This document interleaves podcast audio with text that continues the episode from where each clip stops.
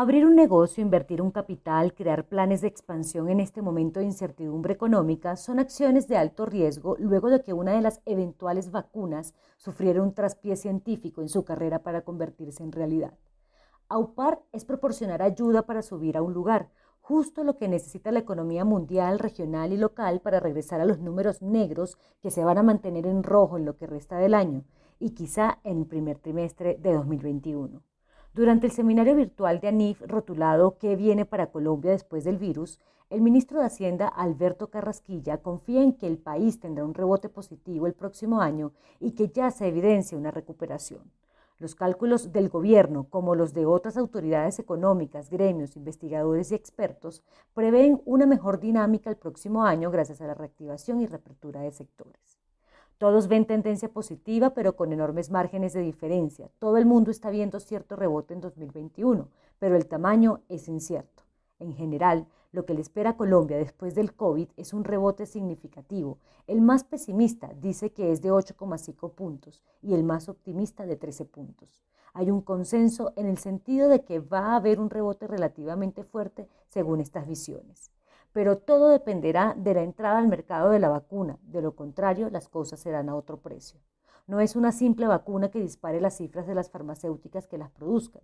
Se trata de un medicamento que la economía necesita para volver a crecer con fuerza, para que se genere empleo y se paguen los impuestos necesarios para que los gobiernos puedan bajar el déficit que va a dejar esta tragedia de la humanidad. Si la ansiada vacuna no aparece antes de finalizar el año, la incertidumbre se habrá establecido en la economía durante todo un año, convirtiéndose en el peor daño en toda la historia reciente, incluso por encima de las guerras mundiales. Hay que empezar a elaborar perspectiva económica para el nuevo año con y sin vacuna. Sería un ejercicio más responsable para poder determinar los planes de inversión. Para el gobierno, el crecimiento del próximo año será en promedio del 5,5%, igual que lo estimado por Bancolombia y BBVA. Para JP Morgan será de 5%. Oxford habla de 4,8%. El Fondo Monetario Internacional de un 4% y Desarrollo de 3,5%. Todas cifras muy buenas, pero que dan por descontado que todo el mundo entrará en jornadas masivas de vacunación.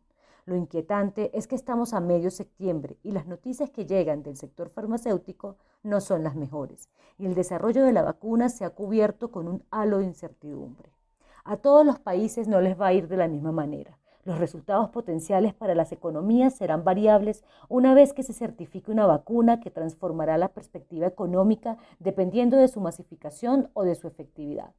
La Organización Mundial de la Salud dijo que preferiría que una vacuna tenga al menos 70% de efectividad, pero ha establecido su umbral mínimo para una vacuna contra el COVID-19 en 50%. Más que una necesaria noticia sanitaria, la vacuna es ese combustible que necesitan las economías para volver a crecer.